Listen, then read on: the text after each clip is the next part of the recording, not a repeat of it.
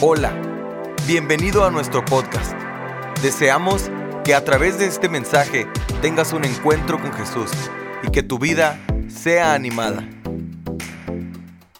gente linda que nos sigue a través de nuestro canal de YouTube, los que nos escuchan en la aplicación de SoundCloud o los que nos siguen a través de la radio.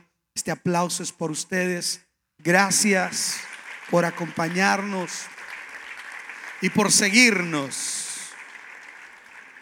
Hoy voy a hacer una interrupción en lo que he venido predicando. He venido predicando de manera este, expositiva capítulos 5, 6 y 7 del Evangelio de Mateo. Y, y esta mañana quiero ser obediente al Espíritu Santo porque al final del día nosotros somos los meseros, Él es el cocinero. Y Dios pone en mi corazón que les comparta un mensaje que le compartí el otro día a los jóvenes en el Congreso Juvenil, la conferencia de Lévate. Y hoy quiero hablar acerca de la esperanza versus la desesperanza. Repita conmigo, esperanza versus desesperanza. Y quiero invitarlo a que vaya en su Biblia al Salmo 119, el versículo número 49. Salmo 119, versículo número 49. Leemos la palabra del Señor y dice de la siguiente manera.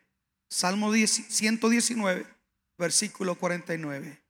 Dice, acuérdate de la palabra dada a tu siervo, en la cual me has hecho esperar. Una vez más, acuérdate de la palabra dada a tu siervo. La nueva versión internacional dice más o menos así. Acuérdate la palabra con la que me infundiste aliento, en la cual está mi esperanza. Levante su Biblia al cielo y diga conmigo, tu palabra nos da esperanza, Señor. Padre, te damos gracias por tu palabra, por tu presencia, porque hemos gozado experimentado tu presencia, hemos recibido tu bendición al adorarte. Hoy queremos pedirte que tu palabra, tu verdad, bendiga nuestras vidas, edifique nuestros corazones. Espíritu Santo, pido tu asistencia, me abandono en tus manos. Tú conoces la necesidad en cada uno de nosotros. Cuando nosotros no sabemos qué pedir, tu palabra dice que tu espíritu intercede por nosotros con gemidos indecibles. Tú conoces lo profundo del espíritu y el corazón del hombre, Espíritu Santo, y conoces lo profundo del corazón del Padre. Así es que háblanos a nuestro corazón y bendice nuestras vidas para gloria de tu nombre. En el nombre de Jesús. Amén y amén. Dele un aplauso fuerte a Jesús y ocupe su lugar si es tan amable.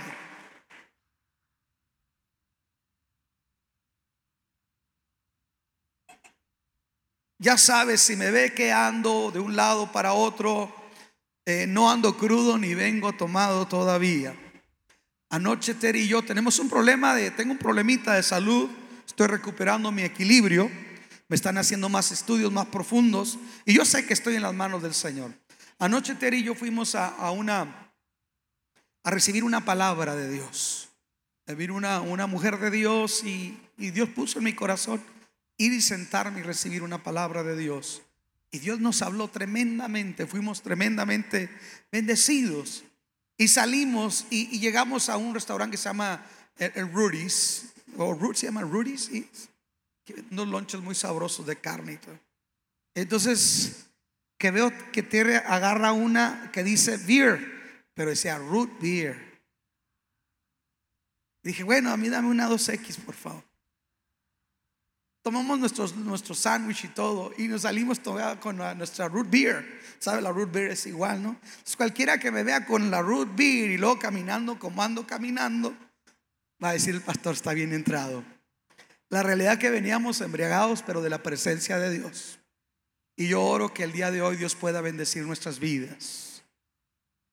Quiero hablarle de algo que es sumamente importante. La, la fe, la fe cuando actuamos nosotros en ella, o mejor dicho, e, el vehículo que nos lleva al cumplimiento de lo que Dios nos ha prometido en fe, ese vehículo se llama esperanza. Diga conmigo esperanza. Si algo los sociólogos, no estoy hablando de un pastor, un rabino, un sacerdote, no, estoy hablando de los sociólogos.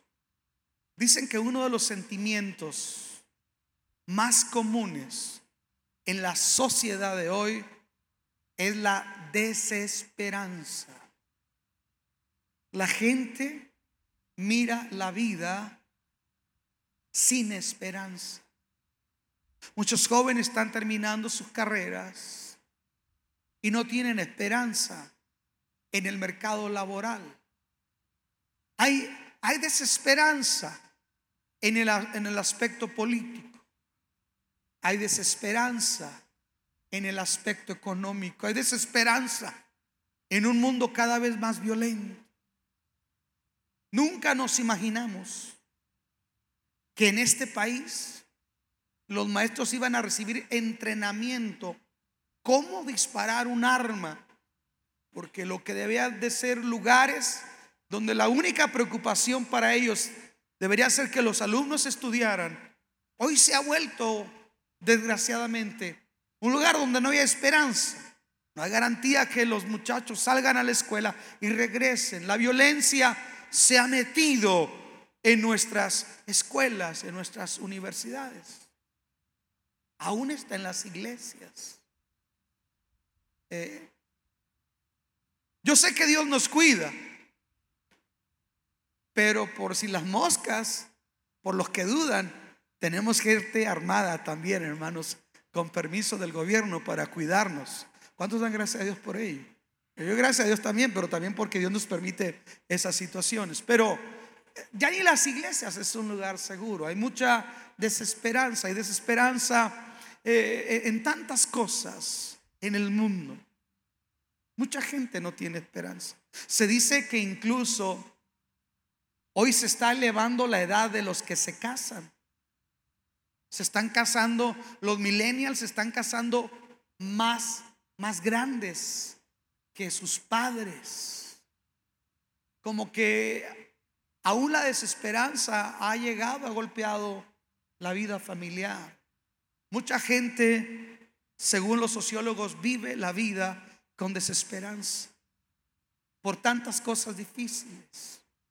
Nosotros no estamos exentos de enfrentar el dolor, no estamos exentos de enfrentar circunstancias adversas. No, no puedo yo darle y decirle usted, usted está blindado frente a enfermedades. Yo mismo estoy atravesando una enfermedad, yo mismo estoy esperando unos resultados. Y, siempre me, me he preguntado y me he cuestionado, ¿y qué si Dios permite, Luis, que tú tengas una enfermedad? Más allá de lo normal. Y me contesto, bueno, siempre has predicado la fe, siempre has predicado la esperanza.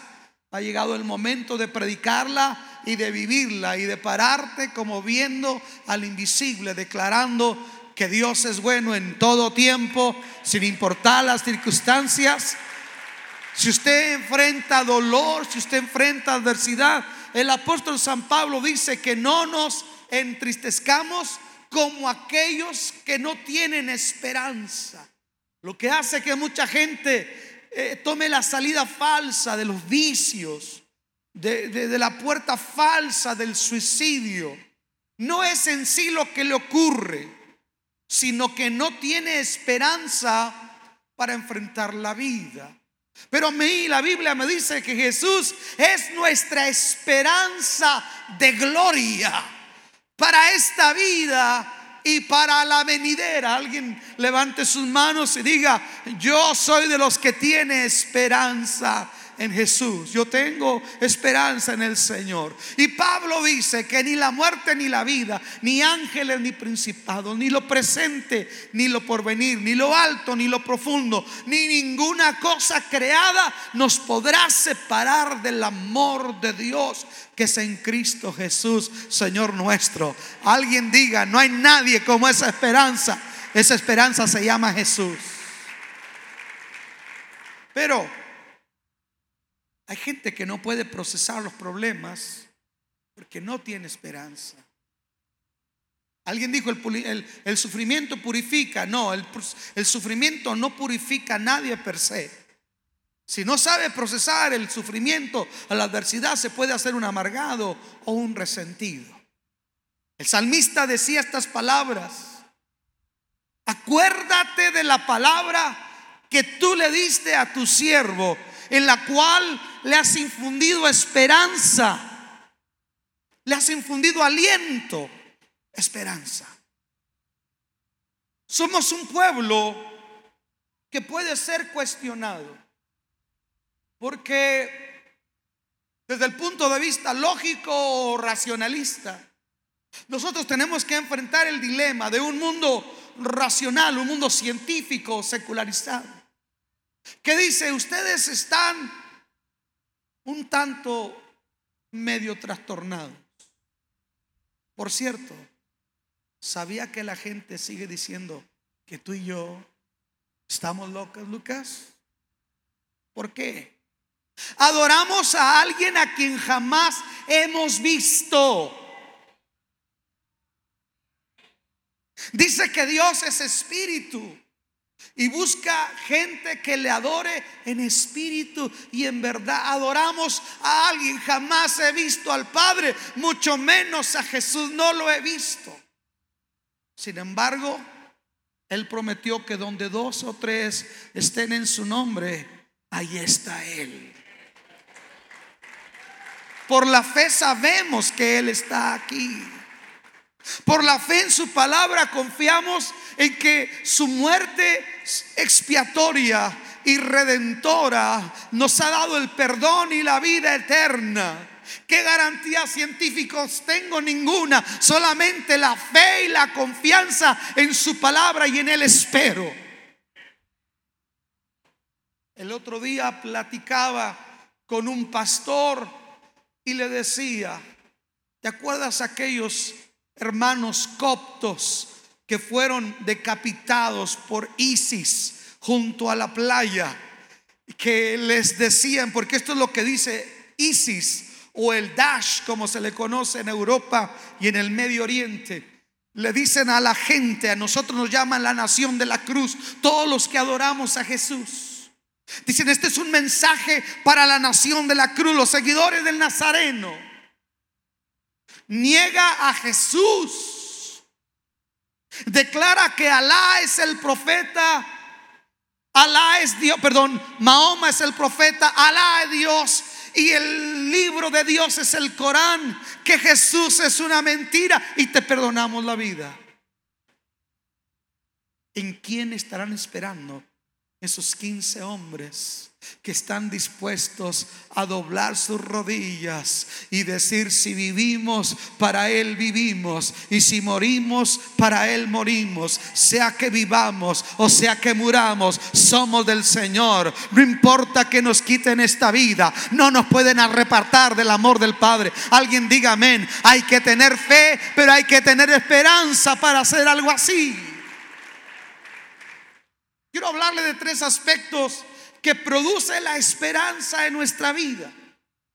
El primero, la esperanza se sostiene solo por los recursos del poder de Dios y no por los nuestros.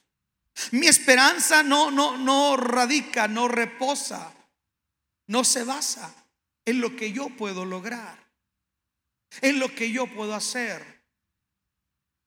Mi esperanza descansa en lo que Dios ha prometido, en sus recursos ilimitados. Y el ejemplo que me viene para ilustrar eso, en Hebreos 11:11 dice la Biblia que Sara, por la palabra que le había sido dada, recibió fuerzas para concebir. Para los que no saben quién era Sara, Sara era una mujer de 90 años y aproximadamente a los 70 por ahí, el Señor la visita un día y le dice, Sara, tú vas a quedar encinta y dentro de nueve meses te veo y vas a tener un niño en tus brazos. Imagínese ahorita una mujer de 70 años creyendo que se va a embarazar. Dice la Biblia que Sara se rió.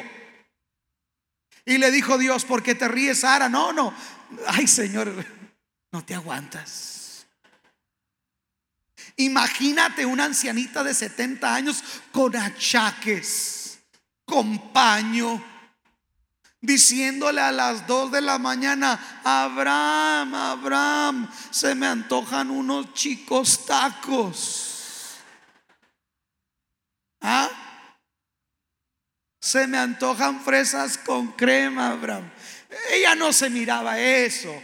¿Por qué? Dos razones. Número uno, toda su vida había sido estéril. Y número dos, ya no estaba en facultad de procrear. Siempre estéril, número uno. Y número dos, era de edad avanzada. Pero la palabra que Dios le había dado a Abraham y a Sara, la palabra que les infundió aliento y que les dio esperanza, se dio en este marco. Un día Dios le dice a Abraham, cuando Dios lo llama, Abraham,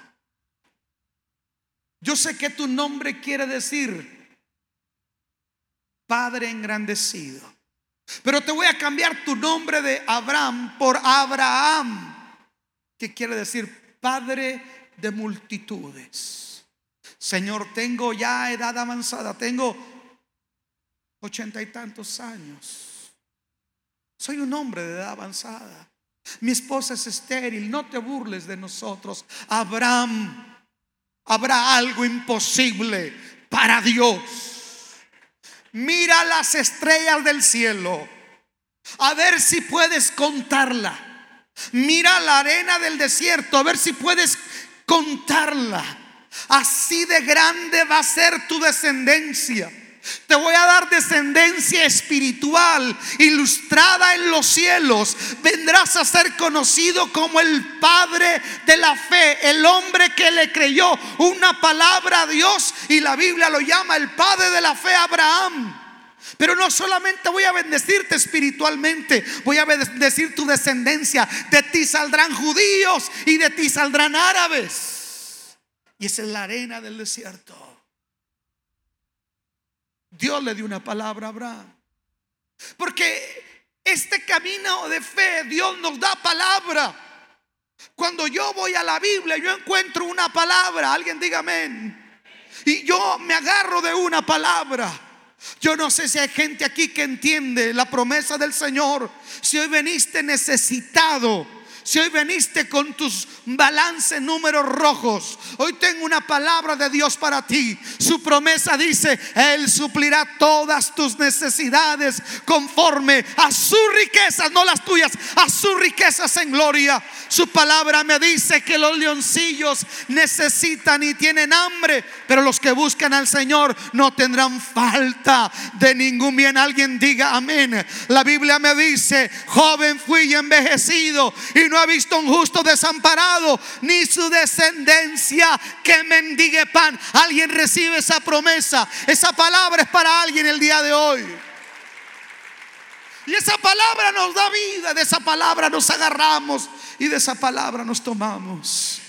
Tal vez hay una palabra para alguien aquí que dice, cree en el Señor Jesús y serás salvo tú y toda tu casa.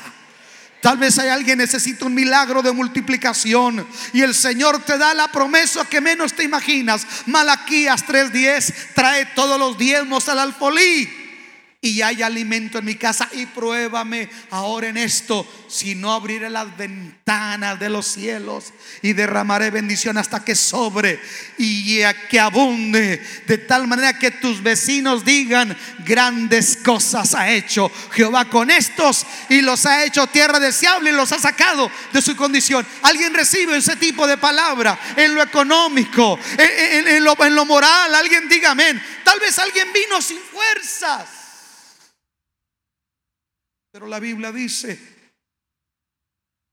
que Él da nuevas fuerzas. Él multiplica las fuerzas al que no tiene ninguna. Wow.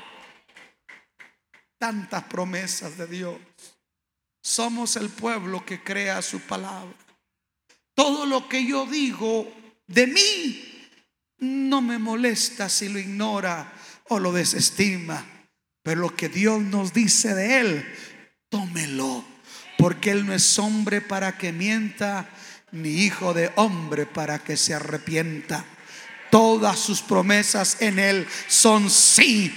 Todas sus promesas en Él son amén. Lo que Él prometió, lo que Él dijo, lo va a cumplir. No importa que tan estéril sea Sara, no importa que tan avanzado sea. Cuando Dios lo ha prometido, Él lo cumple.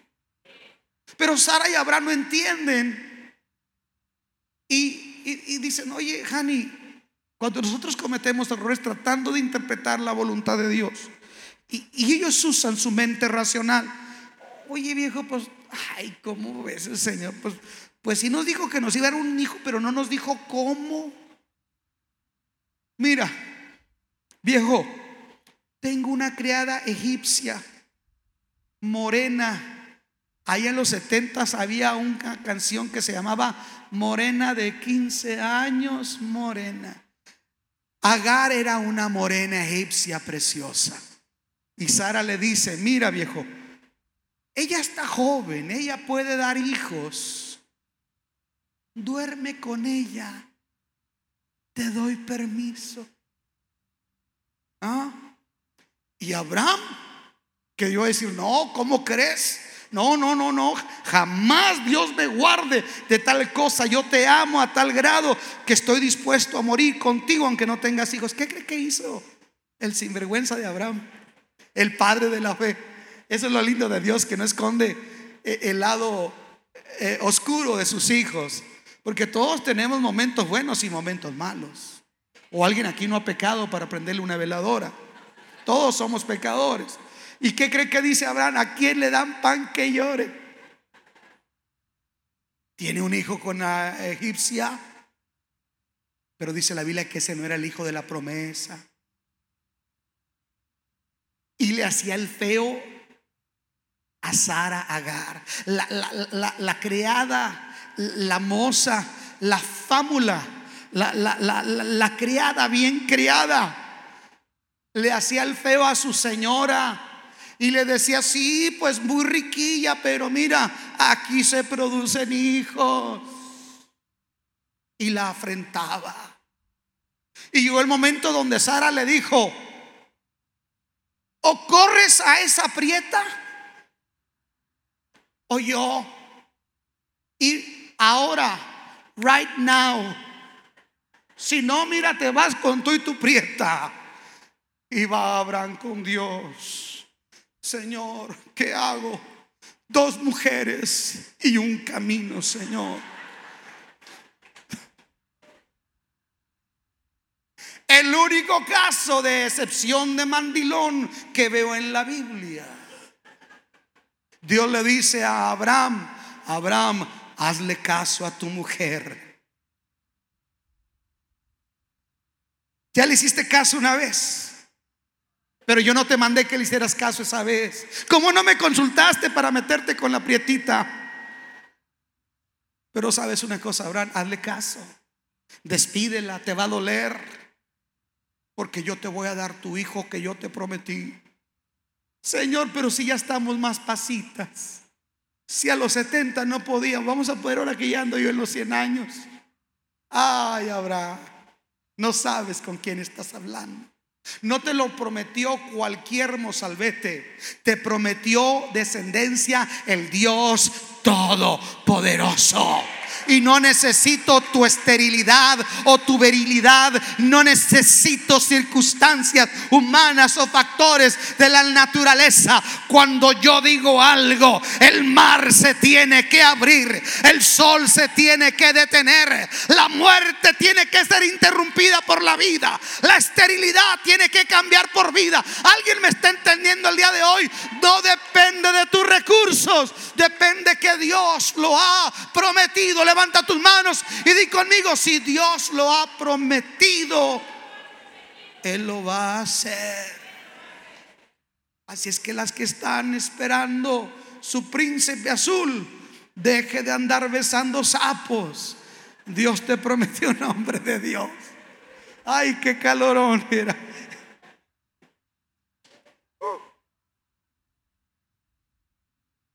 Otra cosa que hace la esperanza la esperanza se sobrepone a los tropiezos, a las traiciones y a las desilusiones. Repítalo conmigo. Suena como canción de bronco. La esperanza se sobrepone a las traiciones, a las a las Sorry, sometimes I get a problem with my Spanish y las disoluciones con los tropiezos. La esperanza nos hace ser atrevidos para llevarnos al cumplimiento del propósito de Dios. Voy a platicarle una novela que está en la Biblia. Se encuentra en Génesis 38, versículos 6 al 26. No la lea, yo se la parafraseo. Confíe en mí, yo ya la leí. Usted se la dejo de tarea. Hay una mujer que se casa con uno de los hijos del patriarca Judá. Parece que el primer, eh, eh, eh, el hombre con el que se casa se llamaba Er. Diga conmigo, Er. A ver, los hombres digan Er. Voltea a la vieja y dígale Er. Er era así, era malvado. Dice la Biblia que se casa con esta mujer llamada Itamar. Pero dice que le da una vida tan difícil. Imagínese irse a casar bien ilusionado, declarar los votos y, y, salir calado. Perdóneme la palabra, no es mala palabra, desgraciado. Porque la maltrata. Al cabo aquí no hay de esos. Es un macho bien hecho. Zapato de lagarto, cinto de lagarto, chamarra de lagarto, narices de lagarto. Y ella toda, toda chancluda, él con sus rines muy caros y la pobre mujer anda en paz. Me recuerda a Doña Paz y al otro polibos, ¿cómo se llama? Don Laureano. Escuche, yo sé que usted no me entiende porque ustedes son pochos. Yo miraba televisión mexicana. Pero déjeme le digo algo. La maltrata. Dice Dios que mira el maltrato. Dice que Dios lo mata a él. Ándele, chiquito. ¿Cuántos ser andan por ahí? Dice que Dios lo mató porque miró el maltrato que le daba a la mujer. Cuidado. Cuidado. Es silencio.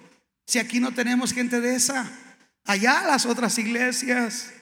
Aquí puros hombres amorosos, compasivos, que mapean, que trapean y que sacan la basura. Alguien diga amén. Pero yo aunque sea saco la basura. Escuche, lo mata.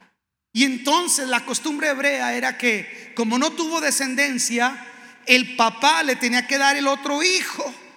O sea que le da el otro hijo, el que sigue después de este, para que tenga descendencia. El otro, no recuerdo si se llamaba Onán. Onán. Y dice la Biblia, pues yo me imagino esta mujer contenta, dijo, bueno, no me voy a quedar, porque una mujer sin descendencia era el oprobio. Escucho, una viuda sin hijos era el oprobio. Por eso la única, la viuda que iba a, a sepultar a su único hijo lloraba de tal manera que Jesús se conmovió de ella, porque estaban en lo último en la escala social dentro de la cultura hebrea. Eran los pobres de los pobres, una viuda sin hijos. Entonces esta mujer no quería quedar así. Entonces se va y, le dan este otro hombre, le dice el papá, dice, bueno, este es el que te toca, chata, a ver cómo te va. Y este sí era cariñoso, muy cariñoso. Besucón. Le gustaba estar en la intimidad con ella, dice la escritura. Pero dice que cuando llegaba el momento que la tenía que embarazar, dice así la escritura que él eyaculaba en tierra. Así lo dice la palabra. No quería embarazarla. Quería disfrutarla, pero no quería compromiso de tener hijos. Es ese tipo de gente que quiere el deleite. Alguien diga amén. Pero no quiere compromiso. ¿Se me está entendiendo? Y aquella mujer buscaba compromiso y descendencia. Y este hombre no. ¿Sabe que si hay mucha gente en la vida que solamente quiere lo bonito, pero no quiere el compromiso. Alguien diga amén. Aleluya. ¿Me meto aplicándolo a los cristianos o me lo brinco mejor para irnos al otro punto? Ah, condenados. Muchos quieren la bendición de Dios. Muchos quieren lo mejor de Dios, pero no quieren compromiso con el Señor. ¿Quieres que Dios bendiga tu vida, que Dios te supla? Que Dios obre en tu necesidad, pero no quieres tomar el yugo del Señor. No quieres tomar su cruz, negarte a ti mismo y seguirlo todos los días de tu vida. En tu orden de prioridades, eres born again Christian, pero a la hora de la hora no te comprometes con Dios, no lo amas con todo tu corazón. Estamos aquí.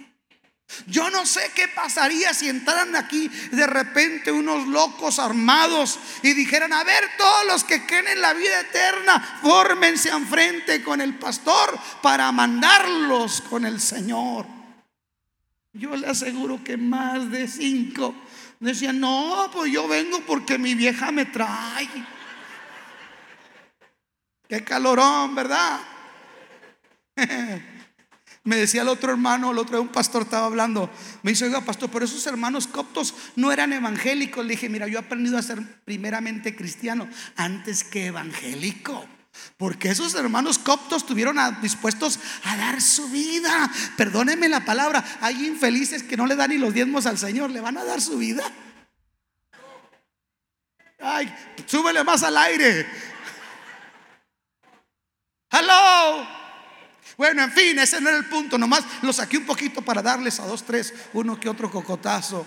Pero ese no era el punto central de ese punto. El punto es que también, perdóneme, no es mala palabra, también por desgraciado Dios lo mata. Ah, es que si usted anda ahí nada más de alegre, pero no quiere compromiso, cuidado, porque Dios lo mata. También lo mata. Y entonces ya no quedaban otros hijos, nomás quedaba un muchachito como de, como de unos 11 años, todavía con su teta así mocudo. Y, y, voltea y le dice, bueno, este, pues queda ese. Si lo quieres esperar, ¿cuántos años tienes, mija? Tengo 24, suegro. Pues espéralo, mira, si tiene 11, vamos a darle unos nueve añitos. Espera, yo te lo voy a dar. Toma aliento con esta promesa, con esta palabra de esperanza. Espéralo. Y a tu momento, déjalo que crezca, que esté casadero, que ya vaya al gym. Y te lo damos. Yo se la estoy parafraseando, hermano. Está de tarea para que se le haga más entretenido. No es la reina Valera, es la reina Ravalera. La versión que le estoy diciendo. Pero Total que esta mujer espera. Una palabra de promesa en la cual espera. Y escuche, llega el momento en que van y dice, oye viejo, ya creció mi hijo. Como dice Galindo, ya dejó la high school. Ayer cumplió años el hermano Galindo. Dice, ¿a poco si se lo vamos a dar? Se murió el primero de nuestros hijos por casarse con ella, el segundo también. Esta vieja es la viuda negra. No, viejo, no. No habrá un ahijadito que le demos. No, dice, la ley dice que le tenemos que dar a este. Y el suegro llega el tiempo y no cumple la promesa. Pero ella, ¿qué cree que hizo? Ella se guardó y se puso vestido de comprometida para que nadie la cortejara. Porque había un vestido para las que estaban comprometidas. Ella no tenía vestido de viuda, una viudita. Al rato se le pasa la tristeza. Pero ella tenía un vestido que estaba comprometida. Entonces pasaron varios años y el suegro se hacía como que la Virgen le hablaba. Se le olvidaba lo que había prometido, se hacía loco. Y la mujer dice, ¿cómo le hago? Yo creo que no me lo va a dar. Ya sé por ahí que me dicen la viuda negra. Señor, ¿cómo le hago? Me voy a quedar sin hijos. Él me dio una palabra. Yo creo que en la palabra que Él me dio, tú estabas dentro de esa promesa.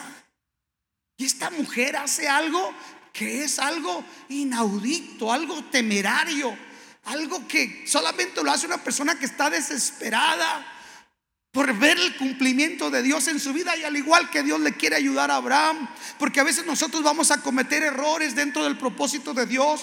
No quiere decir que porque Dios lo llamó usted nunca se va a equivocar. Los hermanos nos equivocamos, nos peleamos, nos contentamos, cometemos errores, caemos y nos levantamos y la gracia de Dios sigue estando ahí, porque al final del día estamos aquí por gracia y Jesús dijo, no me escogieron ustedes a mí, yo los he escogido a ustedes y los he llamado para que vayan y lleven fruto y su fruto permanezca. Aunque seamos imperfectos, aunque nosotros seamos infieles, Él permanece fiel. Él no puede negarse. Así mismo alguien diga amén. ¿Y qué cree que hace, hermano? Dice, pues no me va a dar al hijo. Y yo sé que mi suegro es garañón. Del griego, ojo alegre. Y dice que va y se atavía de ramera, de sexo servidora, como se dice hoy. Y va por donde anda el viejo, el suegro. Y dice que el suegro la mira, la contrata como sexo servidora y queda embarazada. Pero el suegro no sabe que es su nuera porque ella se, se, disfrazó y se puso una burca que nomás se le ven los ojos y para que no le pusiera los ojos se puso ojos de lupita, de colores. Duerme con el suegro y queda embarazada.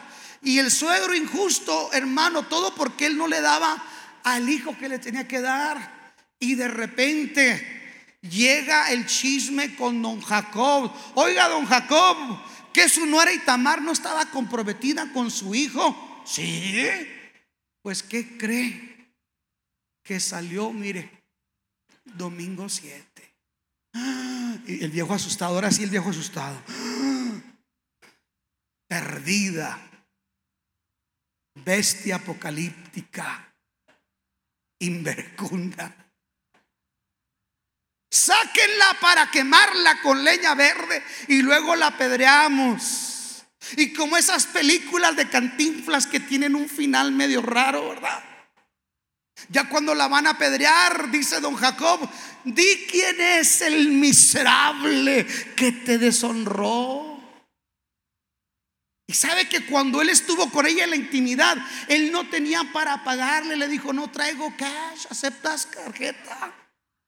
Le dijo, no traigo la aplicación. Pero te dejo en prenda. Le dijo, déjeme su cinto, déjeme su anillo y déjeme su bastón. Y ya cuando venga, pues me paga cash. Por lo pronto eso que se queda conmigo en prenda hasta que usted me pague. Fíjese si eran los trueques en aquel tiempo. Entonces ya cuando le dicen, ¿quién es el miserable que te embarazó?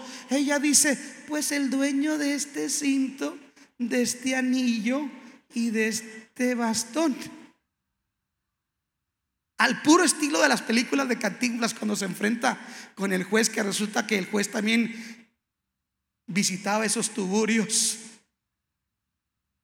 Y dijo Jacob, Dios me perdone, yo queriéndote quemar y tú eres más justa que yo. Tú supiste esperar en una promesa, aunque cometiste una locura, te mantuviste esperando en una promesa. No quiere decir que usted y yo tenemos que andar haciendo ese tipo de disparates, tomando como referencia. El pastor dijo que uno puede hacer disparates, que al cabo Dios se va a glorificar. No, pero a veces, conscientes de la complejidad de nuestra naturaleza pecaminosa, vamos a cometer errores, sí o no. Vamos a tener tropiezos, sí o no. Pero lo maravilloso de Dios, que cuando Dios te da una palabra, cuando Dios te da una palabra, Dios no mira tu complejidad. Escucha, Jesús mira a Simón y le dice a Pedro, le dice, Simón, tu nombre ya no será Simón. Simón quiere decir caña frágil movida por el viento. Tu nombre ahora será Cefas, del griego que quiere decir piedra de edificación. Yo no te veo como una caña frágil, serás piedra de edificación. Pero Pedro todavía le va a negar. Todavía Pedro va a cometer muchas cosas. Y llega el momento de la verdad. Cuando Jesús les dice esta noche, todos se van a escandalizar de mí. Porque escrito está, heriré al pastor y las ovejas se dispersarán. Y Pedro, hermano, saca un cuchillo y dice, mira Jesús, pura chaveña, hasta la muerte voy contigo Jesús. El que te quiera matar a ti primero me mata a mí. Así como somos nosotros de fantoches el 31 de enero, este año sí me voy a consagrar, este año sí te voy a servir, este año sí voy a leer la Biblia.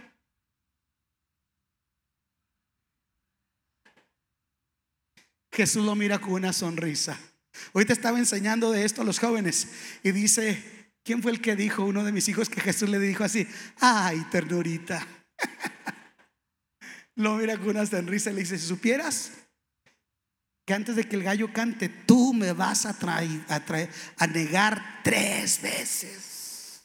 Porque yo sé lo que vas a hacer.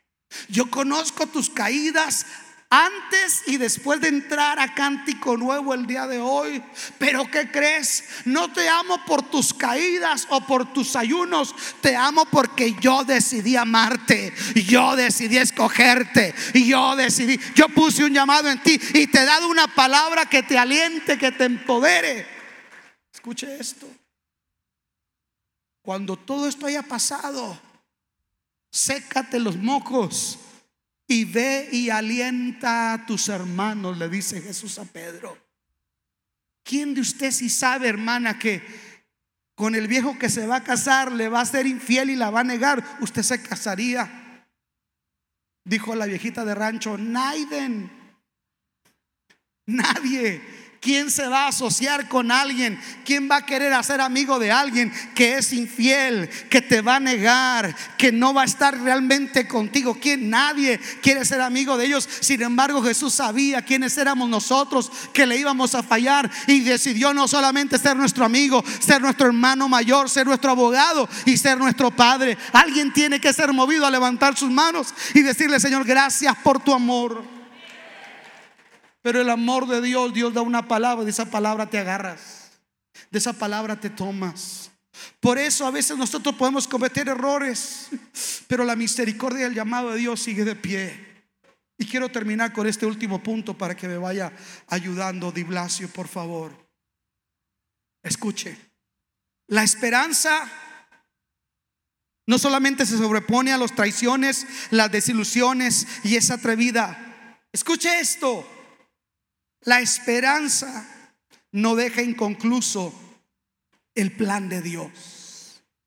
La esperanza reclama el cumplimiento de lo que Dios nos ha prometido. Wow.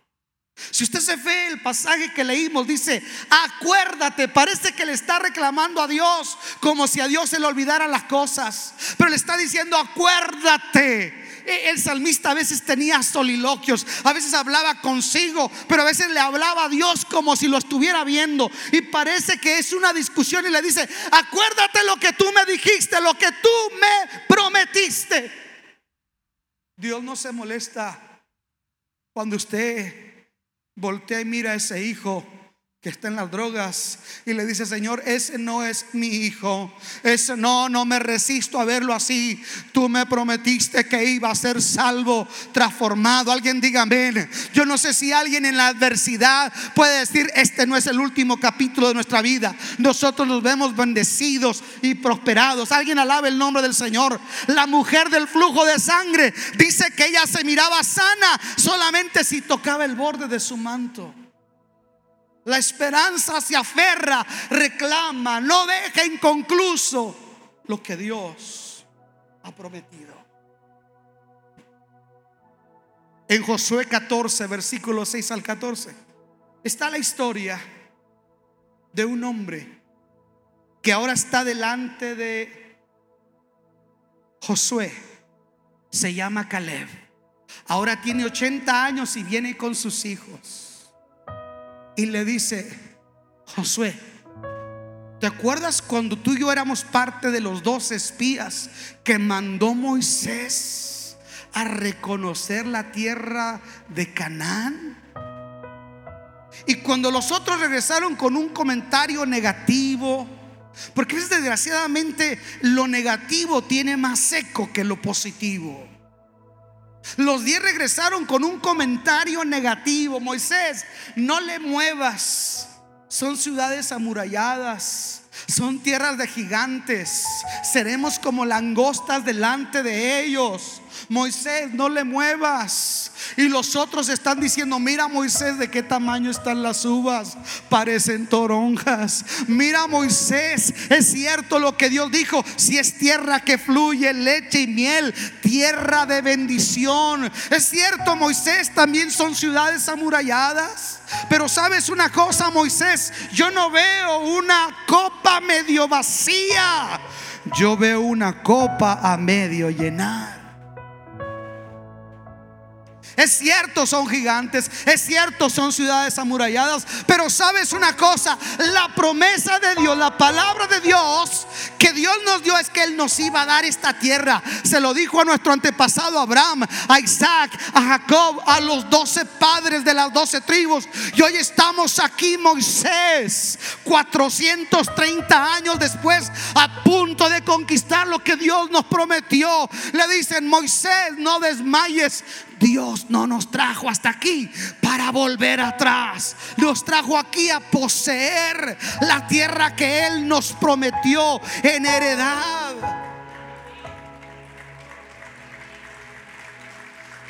Pero siempre hay gente negativa. Siempre hay gente fea. Con F de foco fundido. Siempre hay gente fea. Recuerdo cuando hicimos un banquete con miembros de la iglesia y estábamos en las rojas para proponer el proyecto de comprar este edificio. Escuche, se paró un hermano y dijo, oiga pastor, ¿y si quebramos? No, le dije, pues si entramos pensando así. ¿Y qué, qué tal si yo te digo, y si tú no te salvas y te vas al infierno? Se paró otra hermana y dijo, no hermano, yo soy testigo de lo que Dios ha hecho en Cántico Nuevo. Yo soy hija de pastor. Yo sé cómo trabaja la obra de Dios. Recuerdo que aquella hermana dijo, aquí están cinco mil. Y otro dijo, aquí están cinco mil, aquí están tres mil. Al último, aquel dijo, bueno, pues aquí están mil. Ah, es que no ande de negativo, porque todo le va a tocar poner a su nombre. Y Moisés le hizo caso a los diez. La democracia. ¿Sabe que Dios no trabaja la democracia? Con Dios es la teocracia. Cuando Dios ha dicho eso, eso es así. Ay, pero no me gusta. I'm sorry, but excuse me. Si Dios lo dijo, no se trata de que le guste a usted. A veces a mí no me ha gustado lo que ha predicado y Dios ha hecho algo. Y a veces me ha gustado mucho. Y Dios dice, no pasó nada. Así es Dios. Entonces, le dice a Moisés, ¿saben una cosa? Pues voy a, voy a atender lo que dice la mayoría. Pero sabes una cosa, Josué y Caleb, la tierra que ustedes pisaron, el día que entren allá, eso va a ser de ustedes. 40 años después, están entrando a la tierra prometida. Viene Caleb, aleluya. Ayúdenme muchachos, vengan muchachos, vengan muchachos, vengan ustedes dos, ustedes dos guapos, vengan, corran, córranle por favor, córranle, no, no sean rancheros, ándele, corran, córranle. Mm, hombre. Escuche, viene Josué, porque la palabra vino una generación pasada. Yo soy un anciano, llévenme por favor. Don Teofilito, viene Josué, Caleb, perdón, y le dice, Josué, no se me ha olvidado lo que Dios nos prometió. Yo tenía 40 años cuando Dios me entregó aquel monte. Es cierto, hoy tengo 80 años. Pero esa promesa está fresca en mi espíritu, en mi mente y en mi corazón. Y sabes una cosa, Josué, una promesa me vivifica. Y cuando yo necesito una promesa, cuando yo tengo una promesa, yo tomo nuevas fuerzas. ¿Qué crees? Me siento como de 40. ¿Qué 40? 18 años. Más, estos ya están viejos comparados conmigo. Váyanse para allá. Una promesa te vivifica. Una promesa que te da vida. Un paciente que tiene promesa toma el tratamiento con entusiasmo. Y dice la Biblia, ¿quién podrá sostener su enfermedad con un espíritu amargado? Hay gente joven, sana, más amargada que el diablo. Escuche. Ayer andaba un poco triste porque Hablé con los líderes de células. No era la junta que yo tenía que tratar. Pero abrí mi corazón. Les dije, miren, me siento así. Está pasando esto eh, en las finanzas de la iglesia. Yo estoy gastando mucho aparte en médico. Estoy batallando con mi salud. No estoy en el mejor momento. Me he, topado con gente desleal, gente hipócrita, siendo muy honestos. Porque no todos los que vienen aquí, Jera, no todos son... Donde quiera se cuecen habas. Eh, eh, él es católico. Y verdad que también allá no todos son de, de veras. A su nombre. Entonces, al último le dije a Teresa, ¿sabes qué? ¿Para qué les digo? ¿Para qué los entristezco? Dijo, es importante que tus líderes sepan también tu salud, tu corazón, tu condición. Pero iba a venir una mujer a predicar y cuando miré, yo no la conozco, jamás la he escuchado predicar, pero Dios me dijo, tú tienes que ir a esa mujer, porque acuérdate Luis que yo trato contigo por palabra. Te voy a dar una palabra a través de ella. Porque al final del día, hermanos, cuando uno camina con Dios, uno depende de la palabra que Dios te ha dado. Yo no sé si hay alguien aquí que lo sostenga una palabra. Yo no sé si hay alguien aquí que dice, eh, me ha tocado ver muchas cosas, pero estoy aquí porque no me sostiene el pastor, no me sostiene mis amigos, me sostiene una palabra que Dios me dio.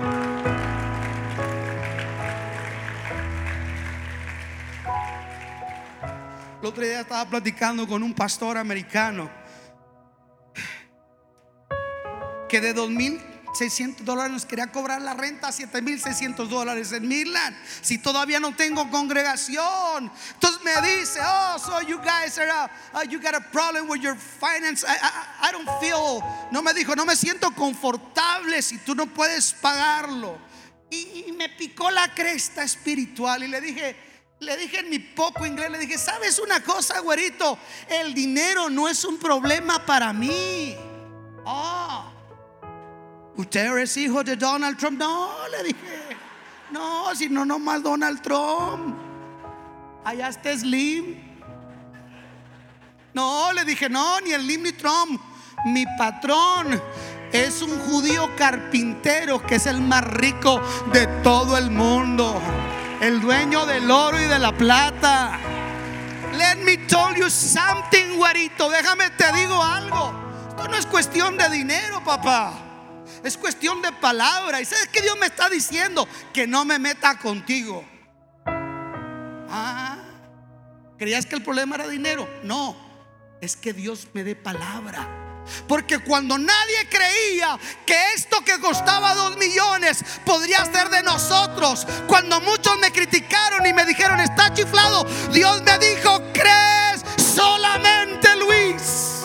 Estás parado bajo la fe, bajo la honra de Dios a una palabra que nos dio. No fue Wells Fargo, no fue Chase Bank, no fue la Budweiser la que me auspició, fue Dios. ¿Y qué te cuento? Usando gente sencilla que corta césped, que trabaja en la obra, pero que trajo su dinero. Y gente que ni siquiera de la iglesia y que nos miraba la televisión decía yo, yo quiero apoyar su proyecto. Porque cuando Dios da una palabra, Él va a mover cuervos, Él va a tocar corazones. Estamos aquí. Yo dependo de una palabra. Aló. Al final ni la estrategia, la palabra. ¿Y sabe qué? Ayer fui, yo iba sediento de una palabra emocionalmente tirado, Javier. Tú viste cómo estaba yo ayer, emocionalmente por los suelos, cansado.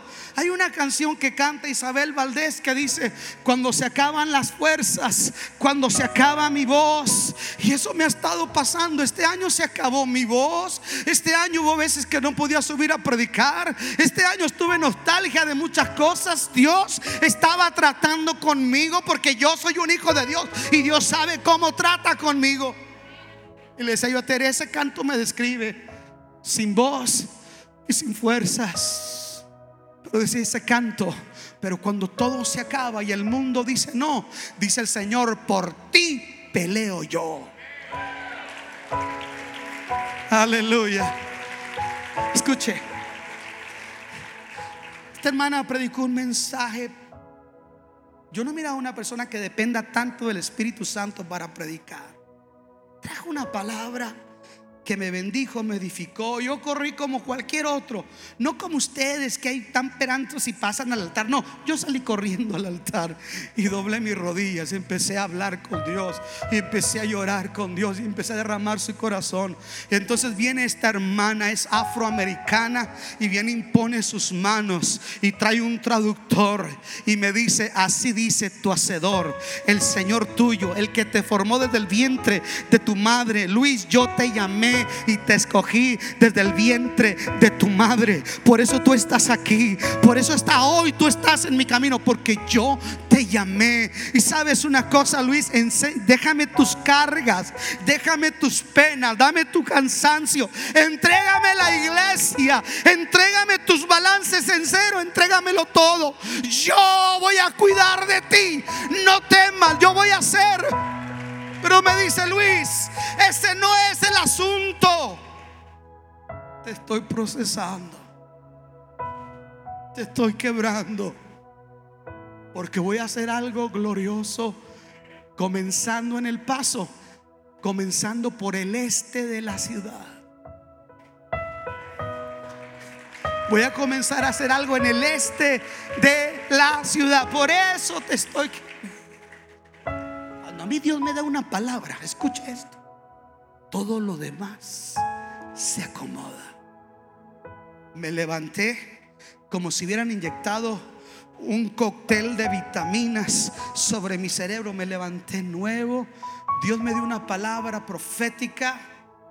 Wow, cuando Dios nos da una palabra. Y yo me agarré de esa palabra.